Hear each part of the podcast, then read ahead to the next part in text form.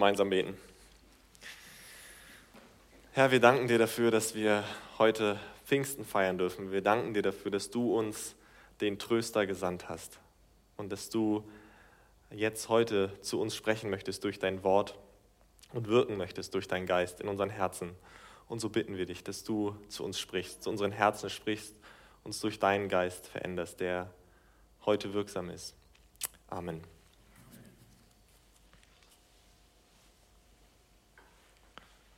Liebe Missionare, schön, dass wir heute Abend hier zusammengekommen sind, um uns einander für unseren Missionsdienst zu ermutigen.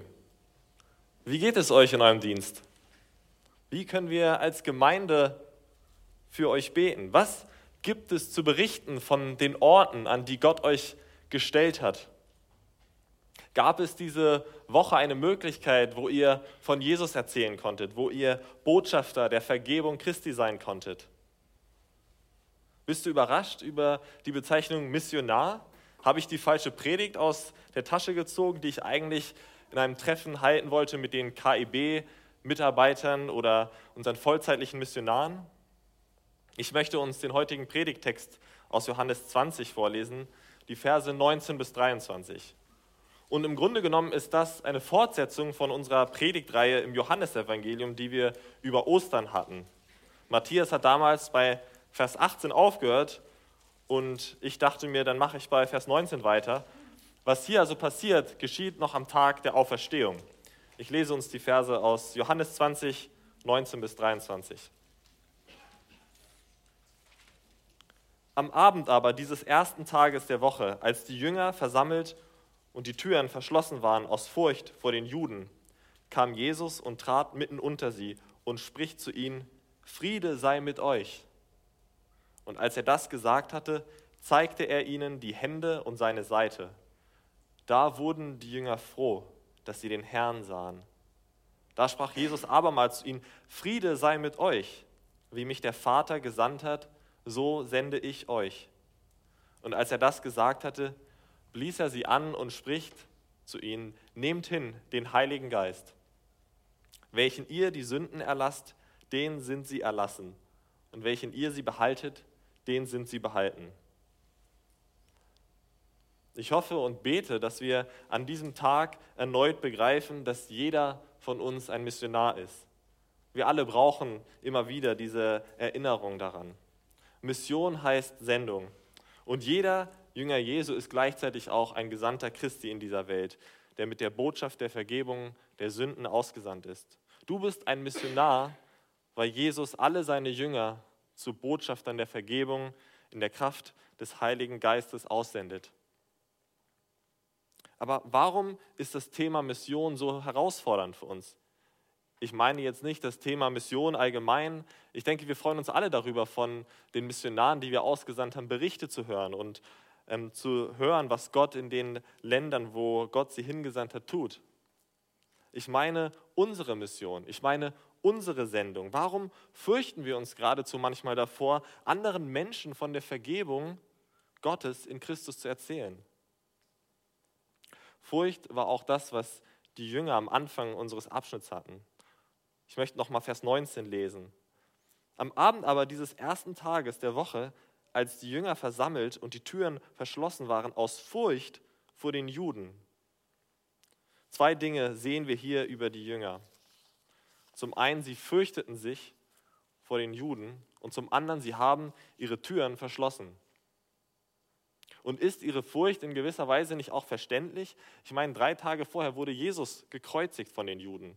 Könnte es nicht jetzt auch sein, dass sie ihnen an den Kragen wollen? Die Jünger fürchteten sich um ihr Leben. Und dass die Juden keine Angst hatten, jemanden umzubringen oder nicht zurückschrecken würden vor dem, vor dem Töten, hatten sie gerade erst bewiesen. Aber wir, wovor fürchten wir uns? Was führt dazu, dass wir uns einschließen? Ich meine, wir schließen uns ja nicht in dem Sinn ein, dass wir hier die Türen verriegeln, aber schotten wir uns nicht auch manchmal von der Welt ab? Vermeiden wir nicht auch tiefergehende Beziehungen zu Menschen, die noch nicht glauben? Bleiben wir bewusst oberflächlich, damit uns niemand über unseren Glauben fragt? Nutzen wir die Möglichkeiten, wenn wir gefragt werden, um wirklich von Jesus zu erzählen und was er für uns getan hat? Oder erklären wir unseren Glauben mit der Tatsache, dass wir in einem christlichen Elternhaus aufgewachsen sind? Im frommen Gießen habe ich auf einem Fußballplatz Folgendes erlebt. Zwei Männer haben sich unterhalten. Der eine war Christ, der andere nicht. Und da fragt der Mann den Christen über sein Ehering: Sag mal, warum bist du so jung verheiratet? Und die Antwort, die der Christ gibt: Ja, meine Frau und ich wurden christlich erzogen und deshalb haben wir jung geheiratet. Und weil er dann nicht weiter erklärte, war, was dieser Glaube auf sich hat, verlief das Gespräch sich und die Chance, über Jesus zu erzählen, blieb ungenutzt. Die Jünger fürchteten sich vor den Juden, vor anderen Menschen. Und damit kann auch ich mich identifizieren. Auch ich habe diese Menschenfurcht. Und die Jünger fürchteten sich, ihr Leben zu verlieren. Und so geht es doch auch uns. Wir haben Angst, als naiv belächelt zu werden. Wir haben Angst, dass Menschen sich über uns lustig machen oder dass wir bloßgestellt werden. Wir wollen nicht unseren Ruf und unser Ansehen bei Menschen verlieren. Wir wollen nicht, dass unser Ego stirbt. Und ja, diese Dinge können passieren, wenn wir uns unserem Herrn stellen. Und sie werden auch passieren. Und deshalb ziehen auch wir allzu oft dieselbe Konsequenz wie die Jünger. Besser die Türen abschließen und einschließen und nicht rausgehen. Aber nach dem ersten Halbvers fragen wir uns, wie kommen die Jünger aus diesem Raum raus? Gibt es Hoffnung? Gibt es für uns Hoffnung? Wie kommen wir aus unserem verschlossenen Raum raus? Wir haben gerade aus der Apostelgeschichte gehört, dass nur einige Wochen später die Jünger und allen voran Petrus in Vollmacht die Auferstehung Christi verkündet. Was konnten die Jünger Jesu derart entfesseln? Was hat sie dazu geführt, so aufzutreten, anstatt sich einzuschließen, auf öffentlichen Plätzen zu predigen? Von der Furcht vor den Juden ist nichts mehr zu sehen. Also lasst uns zu unserem ersten Punkt unserer Predigt kommen. Jesus gibt uns Freude. Und ich will dafür nochmal die Verse 19b und 20 vorlesen. Da kam Jesus und trat mitten unter sie und spricht zu ihnen, Friede sei mit euch. Und als er das gesagt hatte, zeigte er ihnen die Hände und seine Seite. Da wurden die Jünger froh, dass sie den Herrn sahen. In diesen wenigen Worten sehen wir, wie Jesus alles verändert. Sein Kommen nimmt die Trostlosigkeit und die Hoffnungslosigkeit hinweg. Jesus kommt und spricht, Friede sei mit euch. Und aus keinem anderen Mund können diese Worte mehr Bedeutung haben als aus dem Mund Jesu Christi genau an diesem Tag. Denn an diesem Tag ist er von den Toten auferstanden. Er zeigt den Jüngern seine Hände und seine Seite die sie an seinen Tod am Kreuz erinnern, der nur drei Tage vorher geschieht. Sie sind die Zeichen seines Leidens und seines Sterbens.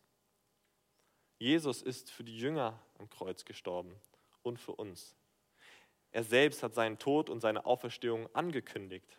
Es war kein Unfall und jetzt ein glücklicher Zufall, dass er zurück war. Nein, Jesus ist am Kreuz gestorben, weil das der einzige Weg war, wie unsere Sünden vergeben werden konnten für all das Schlechte, das wir getan haben, was wir tun und was wir tun werden, haben wir eine Strafe verdient, die Todesstrafe. Zurzeit gehen wir durch eine Predigtserie durch das Buch Mose und da wird am Anfang sehr deutlich, dass die Strafe für die Sünde der Tod ist. Unsere egoistischen und verletzenden Handlungen ziehen natürlich den Unmut unserer Mitmenschen nach sich, aber vor allem führen sie zu dem Zorn Gottes. Denn jede Sünde ist Ausdruck unsere Auflehnung gegen Gott und ein Zeichen unserer Rebellion gegen seine Ordnung. Zu stehlen bedeutet nichts anderes als zu sagen, Gott muss sich wohl geirrt haben in dem, was er mir und meinem Nächsten gegeben hat. Es wäre besser, wenn ich Gott wäre, dann würde ich alles ein bisschen anders aufteilen. Mehr zu mir, weniger zu den anderen. Und wenn Jesus hier zu seinen Jüngern kommt und sagt, Friede sei mit euch, dann ist es mehr als ein Gruß. Er kann das sagen, weil er diesen Frieden für sie bewirkt hat. Jesus ist den Tod gestorben, den die Jünger und den wir verdient hätten aufgrund unserer Sünde. Und mit diesem Tod bezahlt er die Schuld von allen, die sich ihm zuwenden. Und so bezeugt seine Gegenwart, dass er wahrlich von den Toten auferstanden ist. Und weil Jesus auferstanden ist von den Toten, können wir wissen, dass Gott das Opfer angenommen hat, was er gebracht hat. Und Gott uns wirklich vergeben hat. In dieser Begegnung macht Jesus seinen Jüngern das Evangelium sichtbar. Er vergewissert sie, dass es wahr ist. Er zeigt ihnen, dass er der Gekreuzigte und auferstanden ist. Und in diesem Moment wird aus der Furcht Freude. Freude über das, was Jesus getan hat. Und wie sehr ich mich selber nach dieser Freude sehne, die alle meine Menschenfurcht hinwegfegt. Freude über das Kreuz, Freude über die Auferstehung, nimmt alle Furcht vor dem Tod hinweg und macht uns wirklich frei. Ohne Freude über das, was Jesus getan hat, wäre keiner der Jünger aus diesem verschlossenen Raum herausgekommen und ohne diese Freude an Jesus werden auch wir nicht gehen und auch nicht reden. Hast du diese Freude an Jesus? Sehnst du dich nach dieser Freude an Jesus? Auch wir können tatsächlich diese Freude haben. Was können wir dafür tun? Auch wir müssen eins tun, nämlich uns Jesus als den gekreuzigten und auferstanden vor Augen halten. Wir müssen uns jeden Tag daran neu erinnern, was er für uns getan hat. Schau auf Jesus, denn er ist der einzige Grund wahrer Freude. Und nur wenn du selbst von Jesus begeistert bist, wirst du auch anderen davon erzählen wollen. Jesus wollte aber nie, dass diese Freude in diesem verschlossenen Raum bleibt. Jesus ist in die Welt gekommen, damit alle Menschen die Freude der Vergebung ihrer Sünden erfahren. Der Vater hat Jesus in die Welt gesandt, um für Sünder wie dich und mich zu sterben. Und nur wenn Jesus uns vergibt, können wir zu Gott kommen. Und weil er nicht will, dass diese Freude in diesem Raum bleibt, sendet er seine Jünger aus. Lasst uns nochmal den nächsten Vers lesen, Vers 21. Da sprach Jesus abermals zu ihnen, Friede sei mit euch. Wie mich der Vater gesandt hat, so sende ich euch. Hier sehen wir, was es bedeutet, ein Jünger Jesu zu sein. Es bedeutet, ein Gesandter Jesu zu sein, ein Missionar. Das ist der zweite Punkt unserer Predigt. Jesus sendet uns. Du hast als Jünger Jesu einen Auftrag bekommen. Wenn Jesus dir in deinem Leben begegnet ist, dann will er, dass du anderen davon erzählst, dass du rausgehst und es anderen erzählst. Diese Aufforderung ist für uns nicht eine Option unter vielen, wie wir unser Leben gestalten können. Dieser Auftrag gehört zur Identität eines jeden Christen und zur Gemeinde. Aber gesandt sein, wie der Vater Jesus gesandt hat, ist mehr als der Auftrag zur Mission. Der Satz, wie mich der Vater gesandt hat, so sende ich euch, stellt einen Zusammenhang her. Ein Zusammenhang zwischen Jesu Sendung in diese Welt und unserer Sendung. Was aber ist dieser Zusammenhang? Der Vater hat seinen Sohn in diese Welt gesandt, um zu sterben. Jesus kommen in diese Welt bedeutet für ihn, die Gegenwart des Vaters zu verlassen. Jesu Sendung in die Welt bedeutet, all sein Reichtum, all das Wertvolle, was er hatte, all die Intimität mit dem Vater zurückzulassen. Er hat sich selbst erniedrigt, er hat gelitten, er wurde angespuckt und gefoltert. Und er ist am Ende seines Lebens einen qualvollen Tod am Kreuz gestorben. Denken wir so über unsere Sendung? Ja, Jesus ist gekommen, um uns mit dem Vater zu versöhnen. Das war seine Mission. Und natürlich ist das nicht unsere Mission. Wir könnten dieses Erlösungswerk nicht vollbringen. Aber begreife doch, dass deine Sendung von seiner Sendung bestimmt ist. Für ihn bedeutet Gesandtsein Leiden und Sterben. Für uns bedeutet Gesandtsein Leiden und Sterben. Er hat all sein Reichtum aufgegeben und hat sich erniedrigt und so muss es auch für uns sein. Er hat sein Kreuz auf sich genommen und wir müssen unser Kreuz auf uns nehmen. Nicht das Kreuz, was Erlösung für Sünder bewirkt, aber das Kreuz, was verbunden ist mit Leiden und mit dem Opfer unseres eigenen Lebens. Und so wie Jesu Mission das Ziel hat, Menschen zu seinem Vater zu bringen, wollen auch wir in unserer Mission Menschen zum Vater bringen. Schau dich mal um. Nimm dir mal kurz Zeit, die Leute um dich herum anzuschauen. Also wirklich jetzt, nehmt euch mal kurz Zeit, einfach dreht euch mal um, schaut euch mal an.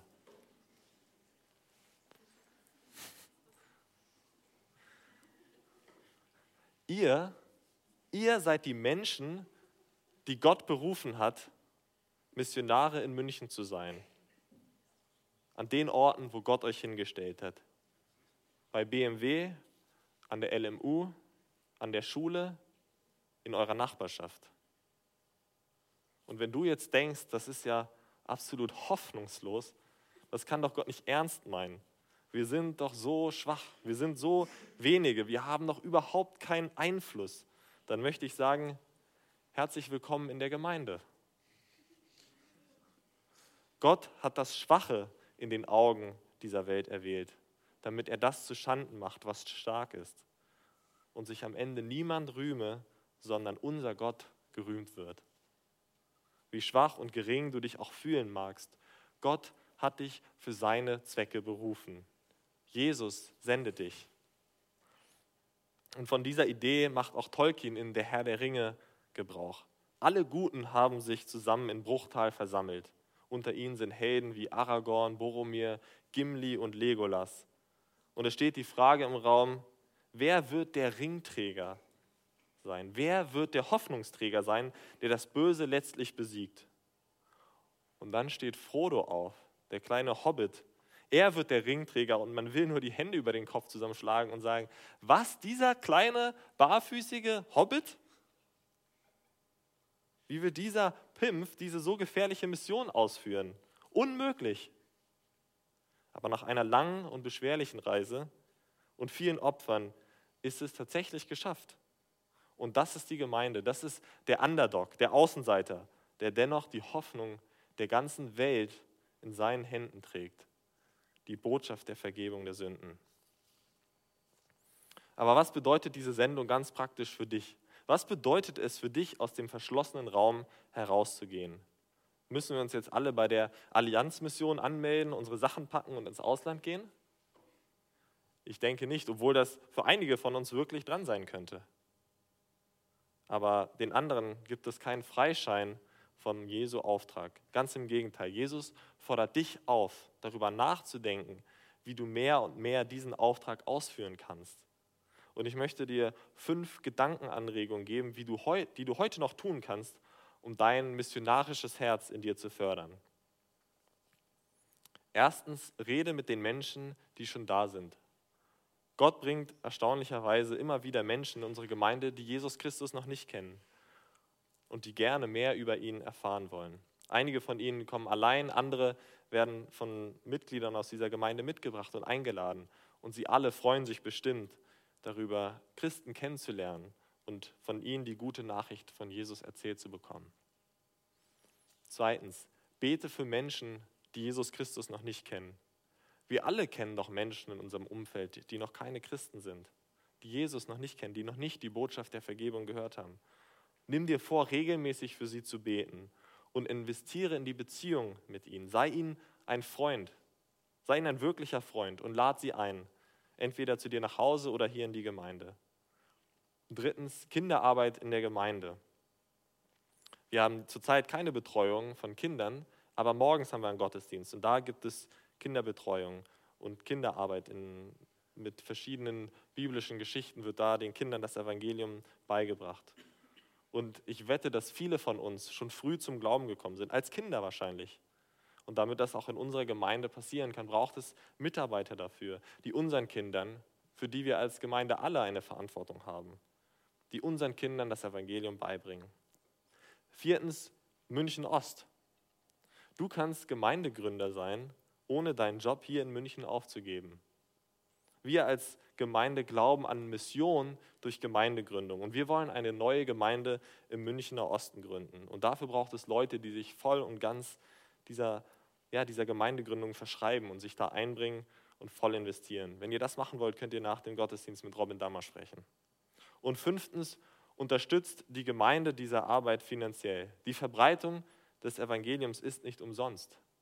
Materialien zur Evangelisation, Missionare, vollzeitliche Mitarbeiter, die Räume, in denen wir uns treffen, das Flüchtlingscafé, all diese Dinge kosten Geld. Und je mehr Ressourcen wir zur Verfügung haben, desto mehr Arbeit können wir tun. In all diesen Dingen können wir unser Herz für Mission dem Herzen Jesu ähnlicher werden lassen. Denn all diese Dinge bringen uns dazu, etwas aufzuopfern, sei es unsere Zeit, unsere Ressourcen, etwas zu geben für das Wohl anderer Menschen. Und von diesem Prinzip wollen wir uns immer mehr und mehr leiten lassen. Jesus sagt zu uns, wie mich der Vater gesandt hat, so sende ich euch. Dass Jesus uns so sendet, sollte uns alle herausfordern. Die Sendung Jesu ist nicht einfach. Jesu Worte müssen uns an unsere Grenzen bringen. Sie müssen in uns ein Gefühl der absoluten Überforderung hervorrufen. Ich soll tatsächlich mein Leben hingeben, meinen Komfort aufgeben, mich verspotten lassen, um Jesu Botschafter zu sein? Aber Jesus, das, das kann ich nicht. Du musst mir dabei helfen.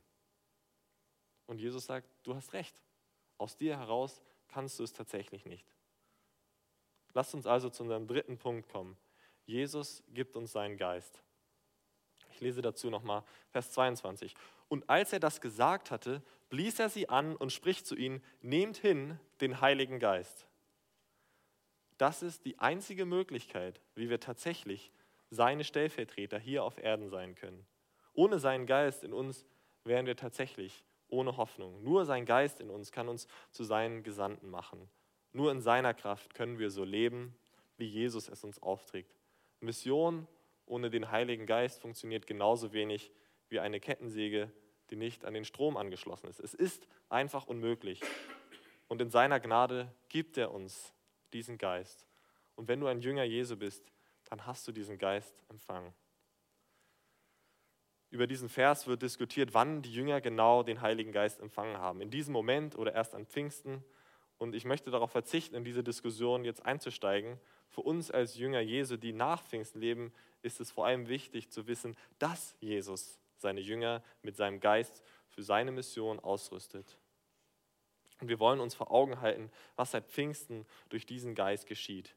Die Apostelgeschichte oder man könnte auch sagen, die Geschichte des Heiligen Geistes ist ein unglaubliches Zeugnis über das Wirken des Heiligen Geistes in dieser Welt. Die Jünger scheinen jetzt voll und ganz zu verstehen, dass Jesus der Christus ist und was seine Auferstehung bedeutet. Petrus predigt am Pfingsttag, erfüllt vom Heiligen Geist über die Auferstehung Jesu und 3000 Menschen bekehren sich.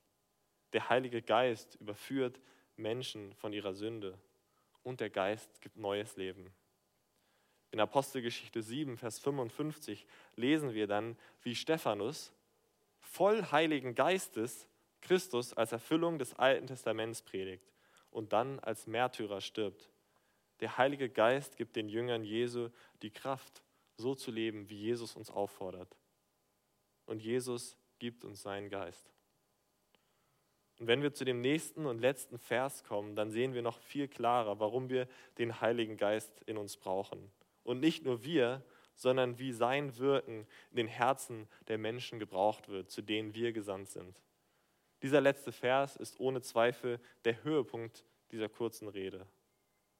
Es ist großartig, dass Jesus uns sendet. Es ist großartig, dass Jesus uns seinen Geist gibt. Es ist wunderbar zu sehen, was dann aber geschehen soll.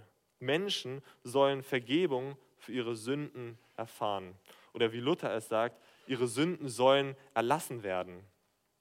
Unsere, unsere Freude, unsere Sendung und unsere Ausrüstung mit dem Heiligen Geist zielt darauf ab, dass Gott noch vielen Menschen mehr ihre Schuld vergibt. Denn das ist der einzige Weg, wie sie Gemeinschaft mit Gott und die Freude an Jesus erfahren können. Jesus ist gestorben und auferstanden, sodass Menschen zu Gott kommen. Jesus sendet uns aus, sodass Menschen zu Gott kommen. Jesus sendet seinen Geist, sodass Menschen zu Gott kommen. Und ohne das übernatürliche Wirken seines Heiligen Geistes kann das alles nicht passieren. Es ist aber auch der Höhepunkt, wenn wir sehen, wie das geschehen soll. Unser vierter und letzter Punkt ist, Jesus vergibt Menschen ihre Sünden durch uns. Gott gebraucht uns und Menschen wird ihre Sünden vergeben. Es ist der Höhepunkt, weil er uns unsere Verantwortung und unser Privileg aufzeigt.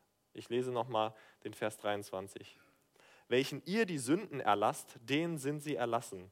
und welchen ihr sie behaltet, den sind sie behalten. Gottes Ziel für diese Welt ist, dass Menschen ihre Sünden erlassen werden. Denn nur durch die Vergebung ihrer Sünden kommen sie in die ewige Gemeinschaft mit ihm. Die Menschen um uns herum haben viele Nöte, aber ihre größte Not ist ihre Schuld vor Gott. Arm zu sein ist schlimm, aber geistliche Armut ist schlimmer. Hunger zu leiden und, zu, und nicht zu wissen, woher das Brot für den nächsten Tag kommt, ist schlimm. Aber das Brot des Lebens, Jesus nicht zu kennen und nicht von ihm gespeist zu werden, ist schlimmer. In materiellem Wohlstand zu leben und zu glauben, man hat das gute Leben, aber geistlich arm zu sein und das ewige Leben nicht zu haben, ist eine Tragödie. Die Bibel lehrt klar, dass Gott allein Sünden vergeben kann. Gott allein schenkt ewiges Leben. Er gibt das Brot des Lebens. Er allein rettet. Und sein Geist muss in den Herzen der Menschen geistliches Leben schenken. Das ist nicht unser Job. Aber wir vergessen allzu oft, wie er das tut. Jesus sagt diese Worte, welchen ihr die Sünden erlasst, denen sind sie erlassen, um uns wach zu rütteln, um uns zu zeigen, was unser Job ist. Denn durch unsere Taten verleugnen wir immer und immer wieder, wie diese Vergebung durch uns zu den Menschen kommen soll. Wenn du deinen Nachbarn nicht von Jesus erzählst, wer sonst wird es tun? Wenn du in deinem Sportverein nicht erzählst, dass Jesus ihre Sünden vergeben will, wie sollen sie es sonst erfahren? Wer erzählt es deinen Kommilitonen und deinen Arbeitskollegen, wenn nicht du? Durch unsere Verkündigung des Evangeliums haben Menschen tatsächlich die Chance, Buße zu tun, an Jesus zu glauben. Und in Jesu Autorität sagen wir diesen Menschen dann die Vergebung Gottes zu. Wir dürfen in diesem Sinn ihre Sünden erlassen. Denen aber, die nicht umkehren, die sich nicht bei Jesus bergen, denen behalten wir ihre Sünden. Wir haben die Autorität, diese Botschaft den Menschen zu sagen und dürfen ihnen dann mit Gewissheit sagen, wenn du dich bei Jesus rettest, dann sind dir deine Sünden erlassen. Aber denen, die die Vergebung Christi ablehnen, denen sind ihre Sünden behalten. Du bist ein Missionar, denn Jesus sendet alle seine Jünger als Botschafter der Vergebung in der Kraft des Heiligen Geistes aus. Und das ist großartig. Es ist ein riesengroßes Privileg. Es gibt nichts Schöneres, als sich von dem Gott des Universums gebrauchen zu lassen für den Dienst der Vergebung. Paulus, der wohl größte Missionar, hat sein Leben auch so verstanden und er schreibt in den Brief an die Korinther, im zweiten Korintherbrief in Kapitel 5 ab Vers 18. Gott hat uns mit sich selber versöhnt durch Christus. Und er hat uns das Amt gegeben, das die Versöhnung predigt. Denn Gott war in Christus und versöhnte die Welt mit sich selber und rechnete ihnen ihre Sünden nicht zu. Und er hat unter uns aufgerichtet das Wort von der Versöhnung. So sind wir nun Botschafter an Christi Stadt, denn Gott ermahnt durch uns. So bitten wir nun an Christi Stadt. Lasst euch versöhnen mit Gott, denn er hat den, der von keiner Sünde wusste, für uns zur Sünde gemacht damit wir in ihm die Gerechtigkeit würden, die vor Gott gilt. Wenn du aber heute hier bist und Jesus Christus noch nicht um Vergebung deiner Schuld gebeten hast, dann freuen wir uns zuallererst, dass du da bist. Wir wollen dich ermutigen, sein freies Angebot der Gnade, sein Geschenk der Gnade anzunehmen. Lass dich durch Christus mit Gott versöhnen. Worauf wartest du? Was immer du getan hast, seine Größe, seine Gnade ist größer als alle menschliche Schuld. Und wenn du noch Fragen darüber hast, dann kannst du gerne nach dem Gottesdienst mich oder Matthias ansprechen und wir können gerne darüber reden. Jesus kommt zu den Jüngern, die sich eingeschlossen haben. Und so kommt Jesus auch heute zu uns. Er gibt uns seine Freude. Er sendet uns in die Welt. Er rüstet uns aus mit dem Heiligen Geist, denn er will, dass Menschen die Botschaft der Vergebung erfahren, durch uns. Gott hat uns so reich in Christus beschenkt und er hat uns alles gegeben, was wir für diesen Auftrag brauchen. Lasst uns zum Abschluss noch beten.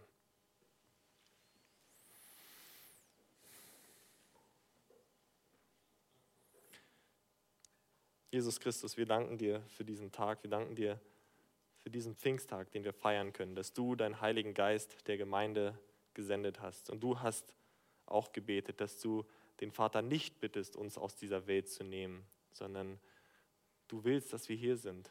Du willst, dass wir Botschafter deiner Vergebung sind. Du willst, dass wir an deiner Stelle das, das Evangelium verkünden, die Botschaft der Vergebung. Denn nur durch diese Botschaft, nur durch dein Evangelium, durch den Glauben an dich können wir in die Gemeinschaft mit dem himmlischen Vater kommen. Und wir wollen dich bitten, dass du viele Menschen mehr zu dir ziehst, dass wir dazu gebraucht werden, dass du uns wirklich dazu ausrüstest und Mut machst, rauszugehen und immer mehr von dir zu erzählen und die Freude, die wir in dir haben, zu teilen. Amen. Lasst uns jetzt gemeinsam aufstehen und noch ein paar Lieder singen.